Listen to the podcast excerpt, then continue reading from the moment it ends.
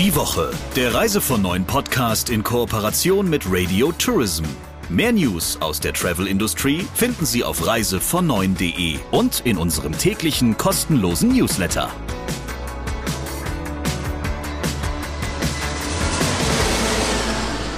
Herzlich willkommen zu einer neuen Ausgabe von Reise von 9 mit Christian Schmicke, dem Chefredakteur natürlich von Reise von 9.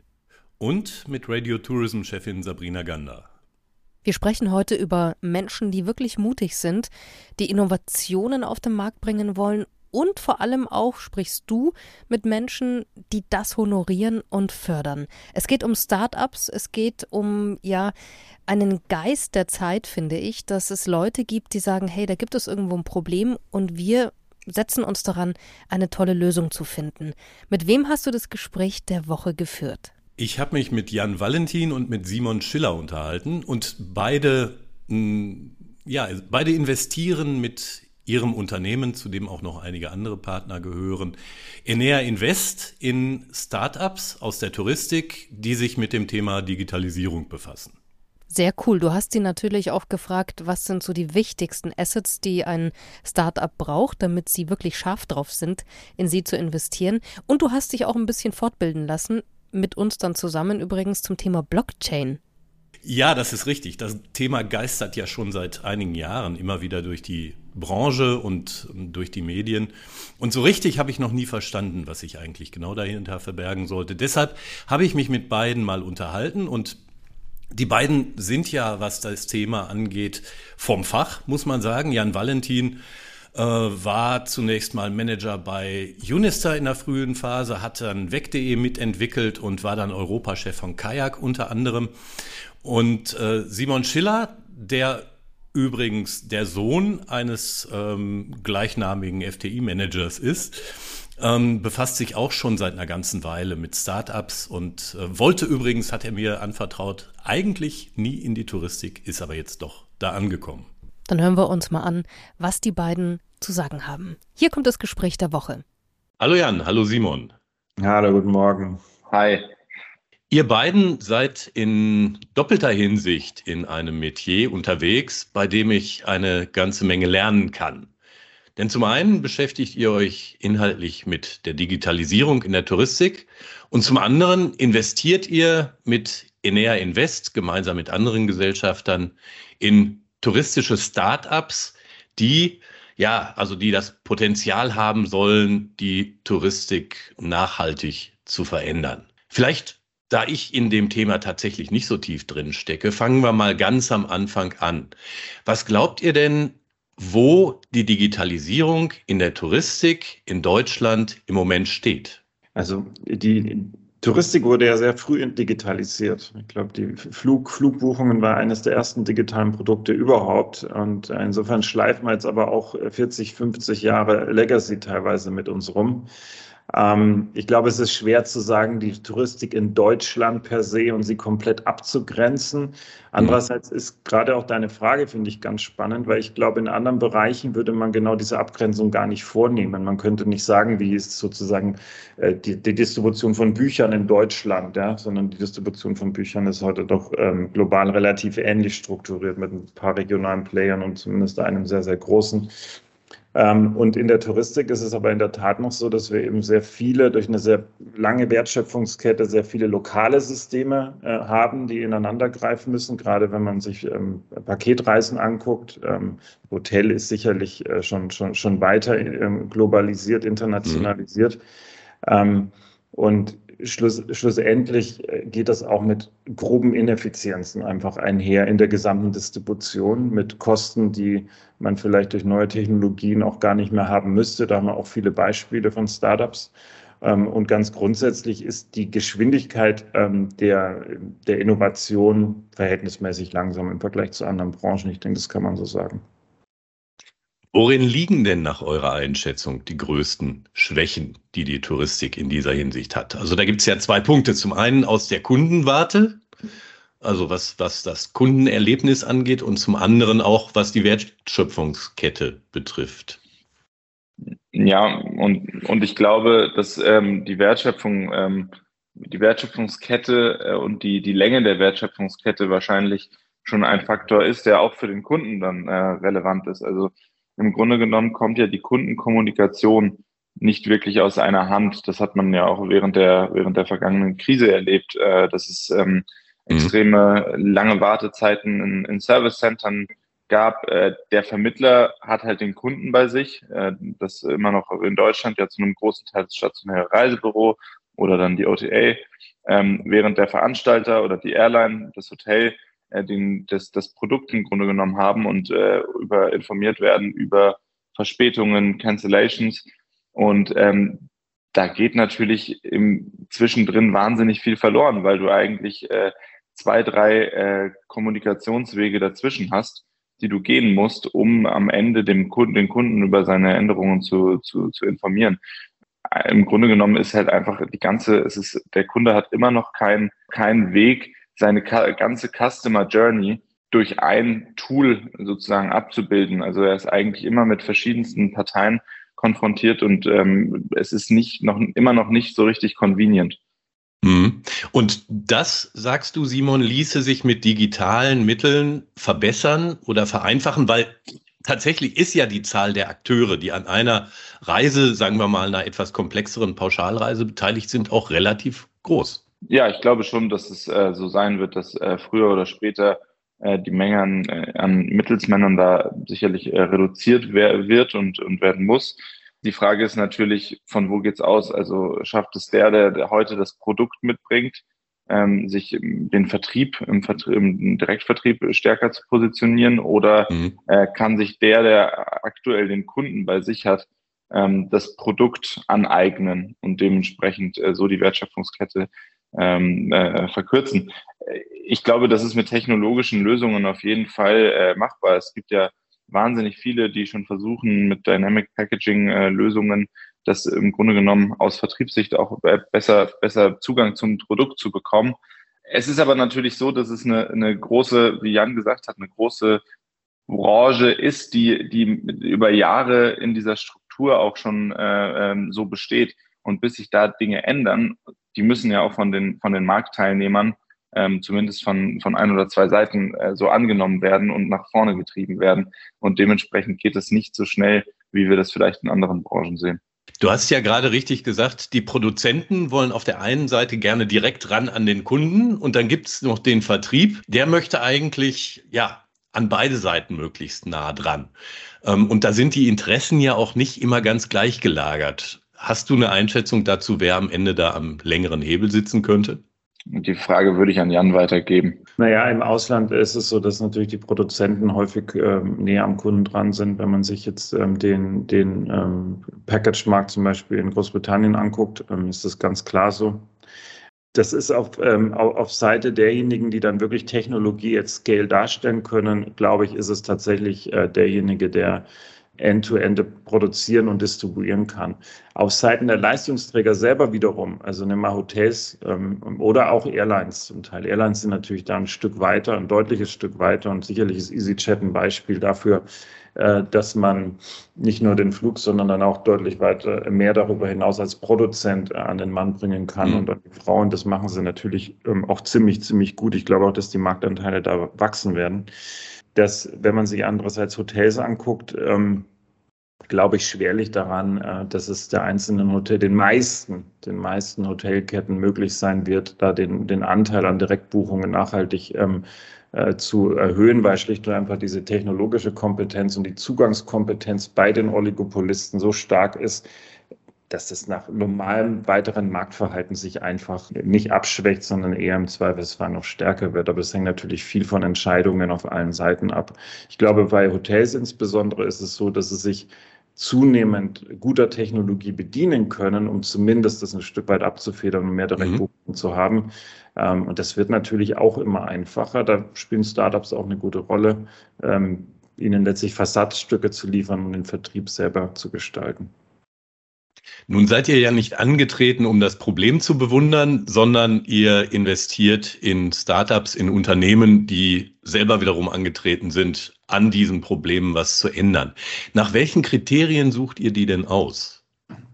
Ja, ist eigentlich ähm, ganz, ganz interessant. Es gibt im Grunde genommen ja in einem Deck immer dieses äh, Problem Solution, ja, diese beiden, diese beiden Slides. Das sind aber gar nicht die wichtigen, äh, die wichtigsten. Das Wichtigste ist, ist, ist Team Slide, in dem drin steht, ähm, ob ein Gründer ähm, das auch äh, kann, aber, aber sich auch verändern kann, aber auf, auf Herausforderungen eingehen kann äh, und äh, dann vielleicht nochmal einen U-Turn macht und dann sein Produkt umwälzt. Ich glaube, das Team ist das Wichtigste mit äh, aller Kriterien für ein erfolgreiches Startup. Dann kommt es aber natürlich schon zu der Frage, äh, definiere ich überhaupt ein Problem? Ja, wir haben gerade ein paar Probleme genannt. Definiere ich mhm ein Problem, das ich dann lösen will? Oder will ich irgendwie nur was bauen, was eigentlich niemand so richtig braucht oder was vielleicht nicht das Kernproblem ist? Da sehen wir schon auch relativ viel. Gerade in dem Bereich Inspiration fragt man sich immer so ein bisschen, ja, wollen die, brauchen die Leute was, was über YouTube, Instagram und andere Kanäle hinaus, was dann nochmal besser ist und dann die Buchung konvertiert? Naja, vielleicht, vielleicht auch nicht. Auf jeden Fall kommt eben, kommt, ist eben sehr, sehr wichtig, dieses, diese Frage, ähm, wird das richtige Problem definiert und wird es dann mhm. richtig gelöst? Man spricht dann auch vom Product Market Fit. Ähm, und natürlich muss man dahinter dann auch ähm, eine Profitabilität sehen und die vielleicht jetzt auch gerade in dem Umfeld momentan nicht mehr in zehn Jahren, sondern vielleicht in drei. Und äh, in dem Moment ist es dann ein, ein Business, was wir spannend finden. Wie lange dauert das so ungefähr, bis ihr da zu einer Schlussfolgerung gekommen seid und euch entscheidet, da entweder die Finger von zu lassen oder einzusteigen? Ja, eigentlich zu lange. Oder vielleicht auch nicht, ich will mir überlegen. Also ähm, es gibt ja so Fonds, und gerade in den USA war es so, dass die innerhalb von zehn Tagen, sagen wir, zehn Millionen auf den Tisch gelegt haben, in dieser mhm. ganzen Hype-Phase des vergangenen Jahres insbesondere.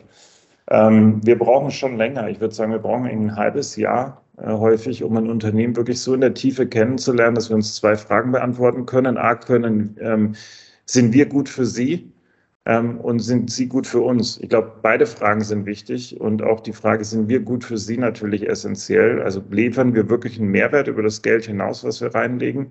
Was es dann auch wert ist, dass sie Zeit mit uns verbringen, wir Zeit mit ihnen verbringen? Das ist ein ganz wichtiger Aspekt dabei und das dauert dann, ja, sagen wir ein Viertel bis ein halbes Jahr. Wenn es nach einem halben Jahr nicht dazu gekommen ist, dann wird es auch nicht mehr passieren.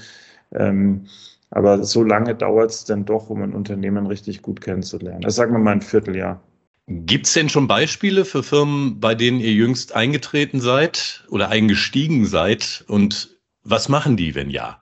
Wir haben beispielsweise äh, in, in Lambus investiert, in Osnabrück. Mit denen sind wir sehr happy. Die haben was, was die machen, ist, was Simon so ein Stück weit beschrieben hat, ist dieses, äh, diese, diese komplette Reiseplanung ähm, in einer App abzudecken, aber sehr schlau, auch wirklich Probleme zu lösen, wie das Thema Expense Management oder das Thema Expense ähm, Splitting innerhalb ähm, der, der Buchungs-App, wo sämtliche Daten dann ähm, integriert sind. Und gerade wenn man zusammen Urlaub, äh, in Urlaub reist, selbst für Klassenfahrten wurde das schon angewandt. Und äh, mhm. was sie darüber hinaus tun, dass sie eine, ein Abo-Modell haben, was auf der kommerziellen Seite sehr gut funktioniert mit wirklich sehr wenigen Leuten, die das dann auch abbestellen und insofern ähm, auch tatsächlich jetzt schon ganz gute Traction haben, wie wir sagen. Ähm, ein anderes ähm, Startup ist äh, Clio Muse aus Athen. Ich glaube, Simon, da kannst du mehr zu sagen. Genau, die ähm, im Grunde genommen wollen die Audiotouren durch äh, sämtliche Museen etc. Äh, komplett automatisieren. Das heißt, ich, äh, ich kaufe mir mein Ticket für, für ein äh, für ein Museum und dann werde ich da äh, durch dieses gesamte Museum packe ich mir meine Kopfhörer durch und werde, werde audiotechnisch da, da durchgeführt. Ähm, das äh, hat natürlich in der Endausbaustufe einen wahnsinnig hohen, hohen äh, Automatisierungsgrad, ist sicher auch sehr viel Partnership Management, was äh, also zwei Komponenten, einmal die Technologie und äh, sehr viel Partnership Management, das du am Anfang da, da aufbauen musst, aber sehr spannend, die kommen aus Griechenland was sie da über die letzten Jahre jetzt schon aufgebaut haben, sind, äh, würde ich sagen, für so ein frühphasiges Startup schon äh, sehr reif. Und die Gründ also auch eine, eine, Gründerin ist uns auch sehr wichtig. Jetzt sitzen hier wieder drei Männer in diesem äh, Gespräch. Wir sehen schon sehr, sehr viele starke äh, weibliche Gründerinnen und haben im Grunde genommen auch so ein, ein Ziel der Ausgewogenheit dessen dann. Nicht, nicht als, als Hauptziel, ja, aber wenn man sich mhm. tief anguckt, dann funktioniert das mit weiblichen ähm, Führungskräften oder CEOs wirklich sehr häufig sehr gut. Was aber im Übrigen gar nicht so leicht ist, ähm, zu finden, weil ähm, im Grunde genommen im äh, Im Startup-Markt, im VC-Markt ist es doch noch so, dass äh, die überwiegende Menge der, äh, Menge der Gründer halt Männer sind. Also ist mhm. schon ein bisschen, bisschen seltener, dass man, dass man Frauen äh, bekommt im, im, im Durchschnitt in einem Gründerteam. In der jüngeren Vergangenheit gab es ja bisweilen mal so einen regelrechten Start-up-Hype und man hatte den Eindruck, wenn die, wenn die eine gute Story erzählen können, dann müssen die auf Jahre überhaupt kein Geld verdienen. Hm und erhalten trotzdem Investitionen in, ja, also für so einen normalen Typen, der da so rumsitzt, in riesigem Ausmaß. Glaubt ihr, dass sich da so ein bisschen der Wind gedreht hat oder im Begriff ist, sich zu drehen? Der Optimismus ist halt gewichen. Ich glaube, man, man, hm. man macht sich zu einfach, wenn man sagt, die haben jetzt auf Jahr oder Amazon hat auf Jahre hinaus ja Geld bekommen äh, oder Tesla und auch viele Reiseunternehmen.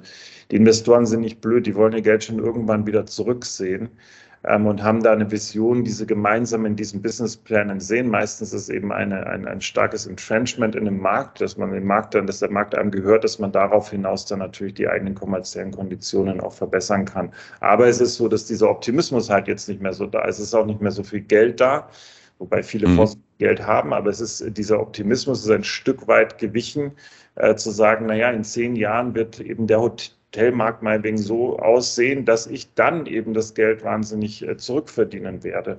Das wird aber ähm, möglicherweise auch wiederkommen, glaube ich. Ich glaube nicht, dass man jetzt per se sagen kann, dass ähm, ein Investment in Growth Companies per se falsch wäre ähm, oder, ähm, oder, oder dumm mhm. gewesen wäre in der Vergangenheit. Das geht halt gerade nicht auf, weil gerade die Märkte dann doch ein Stück weiter niederliegen, äh, jetzt mal außerhalb des Reisebereichs auch. Momentan guckt man mehr auf Profitabilität, weil man auch nicht weiß, ob man eine Folgefinanzierung dann relativ schnell bekommen wird, weil einfach nicht so viel Geld da draußen rumfließt. Genau, ich wollte gerade sagen, also ich, ich, ich, ich glaube, ähm, dass einfach dieses Thema der, wenn man ganz frühphasig reingeht, das kann sicherlich immer noch ein, ein gutes, ein sehr gutes Investment äh, dabei rauskommen. Ich glaube einfach, dass die das, das, das Risikoprofil, das für Investoren jetzt interessant ist, sich einfach ein bisschen verändert hat.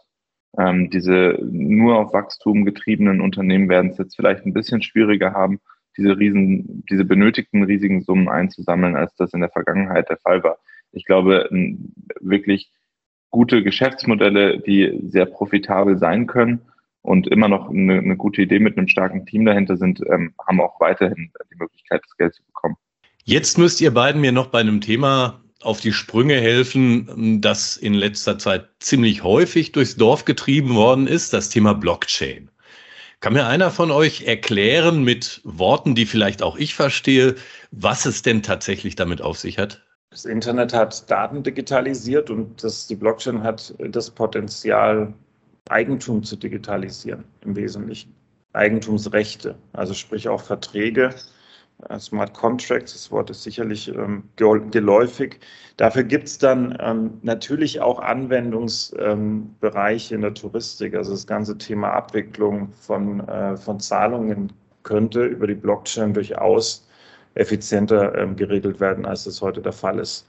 Wir sind selber zum Beispiel in ein Zahlungsstartup ähm, investiert im Silicon Valley, V-Travel, mhm. ähm, die genau das tun. Das ist noch heute ein wahnsinniger Aufwand, also über, über, über äh, Trans, äh, Transaktionen über Grenzen hinweg äh, zu gestalten, bei, bei Fernreisen in dem Fall.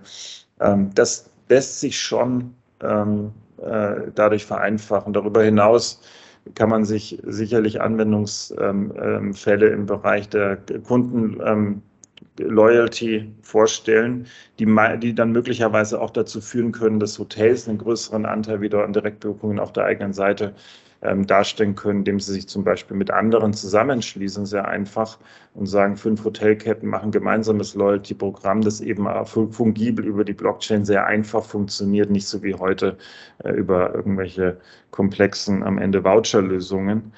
Ähm, die grundsätzliche Frage, wie schnell das geht, ähm, ist, ähm, glaube ich, so zu beantworten, dass es auf die kurze Sicht auch noch ein Stück dauern wird. Ich meine, es gibt ja sowas wie äh, Winding Tree, gab es schon vor vier Jahren, so die Idee, äh, mhm. GDS-Systeme komplett über, über, über eine Blockchain äh, zu betreiben. Damals war die Technologie grundsätzlich noch nicht so weit. Wenn man sich heute, heute einige Blockchains anguckt, wie beispielsweise Solana, dann ist die Transaktionsgeschwindigkeit so schnell wie bei Visa. Ja? Also man mhm. Bitcoin hat man ja immer so diese, es dauert so lange, bis dann etwas verifiziert ist. Ja, es tut so, aber es gibt durchaus jetzt eben auch Blockchains, die, die diese Leistung ähm, abbilden können. Und ähm, insofern glauben wir, dass es ein, ein, ein schrittweises, äh, es schrittweise immer mehr Anwendungen geben wird, ähm, von, von, von Erst, ja, Erstbetreibern in der, in der Touristik, die ähm, vielleicht formuliere ich es nochmal um und vielleicht können wir da dann auch, können wir das dann rausschneiden. Na klar. Ich würde ich würd so formulieren, ähm, es gibt ja auch schon erste Anwendungsfälle ähm, der Blockchain. Es gibt ähm, beispielsweise hat Binance gemeinsam mit Geld von Booking.com, soweit wir wissen, ähm, Traballa ähm, mit, mit, mit in, ins, ins Leben gerufen. Das ist eine OTA, mit der, wo man eben mit Krypto bezahlen kann im Wesentlichen, wo aber jetzt auch andere äh, Anwendungsbereich, Anwendungsfälle im Bereich der Loyalty dazukommen. Also da gibt es durchaus auch von dem Marktführer ähm, einen äh, Initiativen, ähm, die man sich auch dann vorstellen kann, dass sie relativ schnell auf Booking.com aus meiner Sicht, ich weiß es nicht, aber auf Booking.com selbst implementiert werden und wahrscheinlich nicht erst in fünf Jahren, sondern möglicherweise noch dieses oder nächstes. Ähm, und ähm, da wird der Markt schon auch gucken müssen, ähm, ob nicht sozusagen die diejenigen, die heute schon führend sind, auch die Blockchain am Ende am besten anwenden. Ich glaube, wir sehen das auch in anderen Branchen, diese Gefahr, dass jetzt dann dieser dieses Versprechen, dass die Blockchain im Grunde genommen demokratisiert und vielleicht so diese, diese, diese, diesen Vertrieb auch ein Stück weit, ähm, also den Produzenten stärker macht gegenüber dem Vertrieb, dass das ja nur dann eintritt, wenn der Vertrieb nicht am Ende am schlausten ist, die Technologie einzusetzen. Und ich denke, das wird Apple sein, das wird Google sein, das wird aber auch Booking.com sein. Und insofern finde ich eine Initiative wie jetzt äh, sie von äh, die Chain for Travel, wo wir fairerweise auch sagen, dass wir mitarbeiten. Insofern sind wir nicht unparteiisch. Mhm. Ähm, aber die Ralf Usbeck äh, da ins äh, Leben gerufen hat, ähm, äh, durchaus sinnvoll, ein Netzwerk zu schaffen, mit dem Produkt letztlich auf einer Chain liegt und mit dem sich auf das sich dann wiederum der Vertrieb auch ähm, ähm, draufsatteln kann und neue Produkte sehr, sehr einfach schnüren kann. Darf nicht übersehen, wie einfach dann auch das Coden teilweise ist äh, von, von, von, von in, der, in der Produktion, in der Distribution auf Basis dieser Blockchain-Anwendungen. Falls uns jetzt jemand zuhören sollte, der oder die sich mit der Idee trägt, selber ein Unternehmen zu gründen und da auch schon ein Projekt im Kopf hat, ein paar ganz kurze Tipps. Was sollte der oder die unbedingt tun und was unbedingt lassen? Ja, also ich bin immer der Meinung, dass es, äh, dass es gut ist, sich anfangs viele Referenzen zu holen und äh, über das über das Thema, dass man dass man lösen, das Problem, das man lösen möchte, ähm, spricht mit Parteien, die sich, äh, die die davon von diesem Problem äh, ähm, unmittelbar betroffen sind. Ähm, es gibt ja es gibt ja gerne die Angst, dass dann mein Problem geklaut wird, aber äh, wie Jan vorhin gesagt hat, eigentlich ist das mhm. Team das Entscheidendste. Und am Ende, am Ende ist die, die, die Lösung, eine Lösungsidee zu haben, ist noch sehr weit davon weg, ein erfolgreiches Unternehmen aufzubauen. Äh, dementsprechend glaube ich, ist diese Angst ähm, nicht so groß, wie man vielleicht, wie man vielleicht denken mag. Äh, und es ist sehr gut, sich sowohl Unterstützer in einer Branche wie der äh, Reiseindustrie, die, wie wir gesagt haben, vielleicht nicht die allerschnellste ist, ist es gut, sich Unterstützer zu haben, die auch die eine oder andere Tür öffnen kann. Und es ist auch gut, sich äh, Kritiker zu holen, um im Grunde genommen zu wissen, wie man auf die Kritik, die so oder so irgendwann kommen wird, ähm, reagieren kann. Und vielleicht noch ein Aspekt, wenn man, ich würde niemals empfehlen, alleine zu gründen, äh, sondern äh, versuchen, mir Mitstreiter zu suchen, die ergänzende Fähigkeiten haben. Also ich brauche in der Regel eigentlich nicht drei Generalisten äh, bei einem Startup, ähm, sondern es ist schon gut, wenn ich jemanden habe, der äh, auf der Produktseite oder der Technologieseite sehr stark ist, äh, bei einem B2C-Startup vielleicht jemanden, der sehr stark auf der Marketingseite ist oder bei B2B jemanden, der gut in der Branche vernetzt ist und ähm, äh, große Sales-Erfahrung mitbringt oder Sales können. Das leuchtet mir ein. Ergänzend würde ich noch sagen, ähm, man sollte abklopfen, was alles dagegen sprechen könnte, dass man gründet. Also was, in was ist man nicht gut und was bräuchte man aber, um wirklich ein perfekter Gründer zu sein. Keiner ist perfekt, aber wenn man da zu viele Boxen nicht, ähm, nicht äh, abhaken kann, dann sollte man es vielleicht auch einfach lassen. Genau, man muss schon wissen, dass es äh, eine Weile, dass es ein bisschen länger dauern wird und äh, man sollte nicht davon ausgehen, dass man in zwei, drei Jahren auf ähm, ja, im sicheren Hafen ist. Lieber Jan, lieber Simon, vielen Dank für eure Einschätzung. Danke dir. Danke dir. Und jetzt geht's weiter mit einer kuriosen Meldung, beziehungsweise wie immer an dieser Stelle hat Christian für uns und vor allem für mich jetzt gleich eine Überraschung, ein Thema, wo du sagst, das gibt's doch nicht. Welches ist es diese Woche? Ja, in diesem Falle geht's eigentlich um eine Meldung, auf die ich mal verzichtet habe. Thema ist Bahnbashing. Das ist ja im Moment ganz vorne mit dabei. Und ich hatte tatsächlich letzte Woche selber so ein schönes Erlebnis.